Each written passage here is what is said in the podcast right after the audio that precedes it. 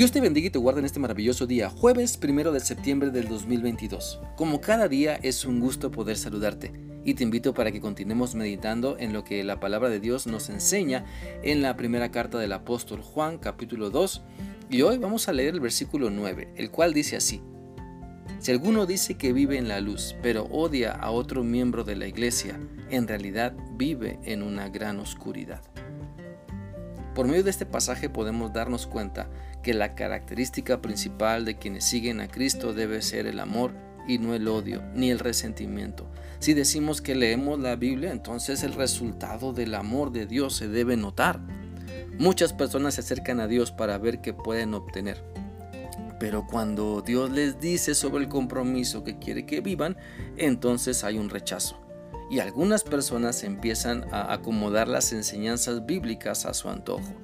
Por eso hay miles de personas que pueden ir a la iglesia, pero saliendo de ahí se sumergen otra vez en las tinieblas. Como solo sacaron la cabeza de la niebla el día de culto y se dejaron encandilar por el mensaje de la palabra de Dios, pero tan pronto como salen a la calle, la densa oscuridad domina otra vez su corazón porque no han entregado su vida a Cristo. Quieren solo entregar parte de su tiempo a Cristo, quieren dar solo algo a Dios para mitigar su conciencia, pero no han entregado su vida entera a Cristo y por eso los resultados del fruto del Espíritu solo son teoría. Es por eso que quiero animarte para que pienses muy bien la forma en que estás viviendo si dices creer en Dios, deja que su amor se manifieste en tu vida. Si dices seguir a Cristo, entonces vive ese maravilloso amor el cual te muestra en su palabra. Si estás comprometido con Cristo y con su iglesia, entonces permite que su fiel amor te dirija por donde jamás has imaginado. Te invito para que le pidas a Dios que te dé la capacidad de reconocer las áreas en tu vida donde te falta amor. Tal vez amor para dar, tal vez amor para recibir, pero en nuestra vida todos tenemos algunas áreas carentes de amor, donde no hemos permitido que el amor de Dios que sana y transforma llegue y por lo tanto en esas áreas de la vida batallamos con el odio, resentimiento y amargura porque hay carencia del amor de Dios. Pide a Dios que te muestre a quien estás odiando porque no quieres amarlo como Dios te ama porque no quieres perdonarlo como Dios te ha perdonado. Recuerda que Mateo 6:12 dice, perdona el mal que hacemos, así como nosotros perdonamos a los que nos hacen mal. Démonos cuenta que el amor de Dios, cuando lo recibimos y vivimos, nos saca de la ignorancia, nos saca de la egolatría, nos saca del amor a lo material y nos ayuda a descubrir, a disfrutar y a seguir la verdad de la palabra de Dios.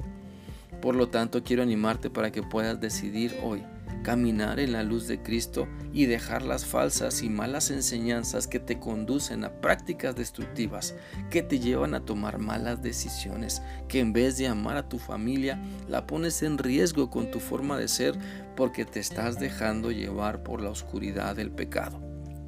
Entendamos entonces que una característica de que Dios nos está haciendo madurar es que podemos amar aún más allá de nuestro entendimiento, donde las barreras del odio, rencor, resentimiento, amarguras son destruidas porque creemos que el amor de Dios todo lo puede, todo lo soporta, todo lo da, y de esa manera nos comprometemos a vivir. Así que decide hoy, ¿quién tomará la delantera en tu vida? ¿La luz de Cristo o la oscuridad de la maldad? Decide hoy, ¿quién va a dominar todo lo que eres? ¿La verdad de Dios o la falsedad del enemigo? ¿Hacia dónde vas a correr como desesperado? ¿Hacia Cristo quien te ama y te salva o hacia el diablo quien te engaña y busca destruirte? Es tiempo de pensar muy bien las cosas. Es tiempo de que te des cuenta lo que estás haciendo y reflexionar en la oscuridad que sigues abrazando como la solución a tu vida. Y esto solo te está convirtiendo en la perdición de todo lo que eres y todo lo que tienes. Por eso te animo para que busques a Cristo, para que entregues tu vida a Él, porque Él es el único que puede destruir las tinieblas en tu mente y corazón. Él es el único que te puede salvar para que ahora disfrutes caminar en la luz y rechaces por completo la oscuridad que quiere alejarte del gran amor de Dios. Espero que esta reflexión sea útil para ti y que continúes meditando en lo que Dios te ha mostrado hoy. Que sigas teniendo un bendecido día. Dios te guarde. Hasta mañana.